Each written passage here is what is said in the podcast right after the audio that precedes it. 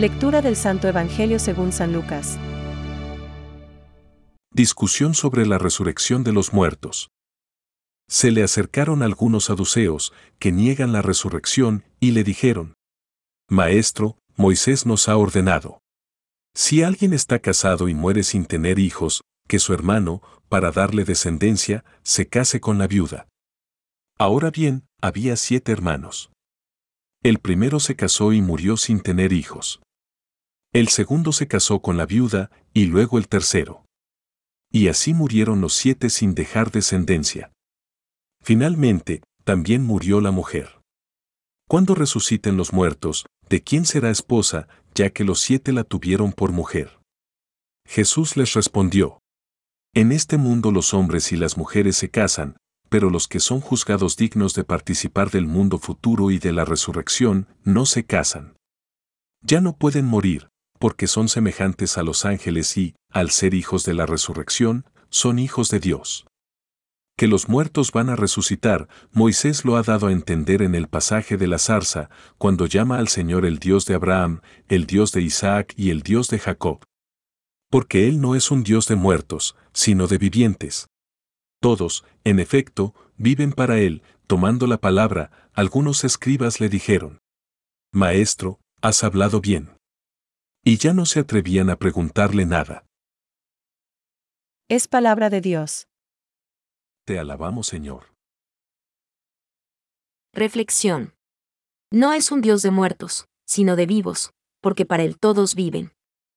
Hoy, la palabra de Dios nos habla del tema capital de la resurrección de los muertos. Curiosamente, como los saduceos, también nosotros no nos cansamos de formular preguntas inútiles y fuera de lugar. Queremos solucionar las cosas del más allá con los criterios de aquí abajo, cuando en el mundo que está por venir todo será diferente.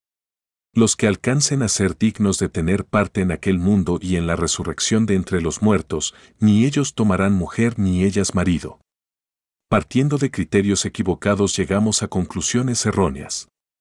Si nos amáramos más y mejor, no se nos antojaría extraño que en el cielo no haya el exclusivismo del amor que vivimos en la tierra, totalmente comprensible a causa de nuestra limitación, que nos dificulta el poder salir de nuestros círculos más próximos.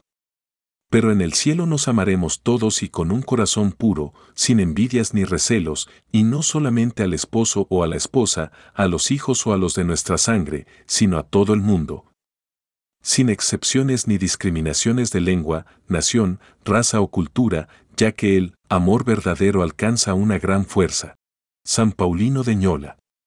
Nos hace un gran bien escuchar estas palabras de la Escritura que salen de los labios de Jesús.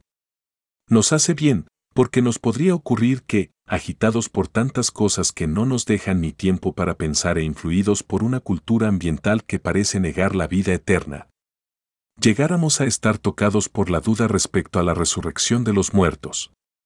Sí, nos hace un gran bien que el Señor mismo sea el que nos diga que hay un futuro más allá de la destrucción de nuestro cuerpo y de este mundo que pasa.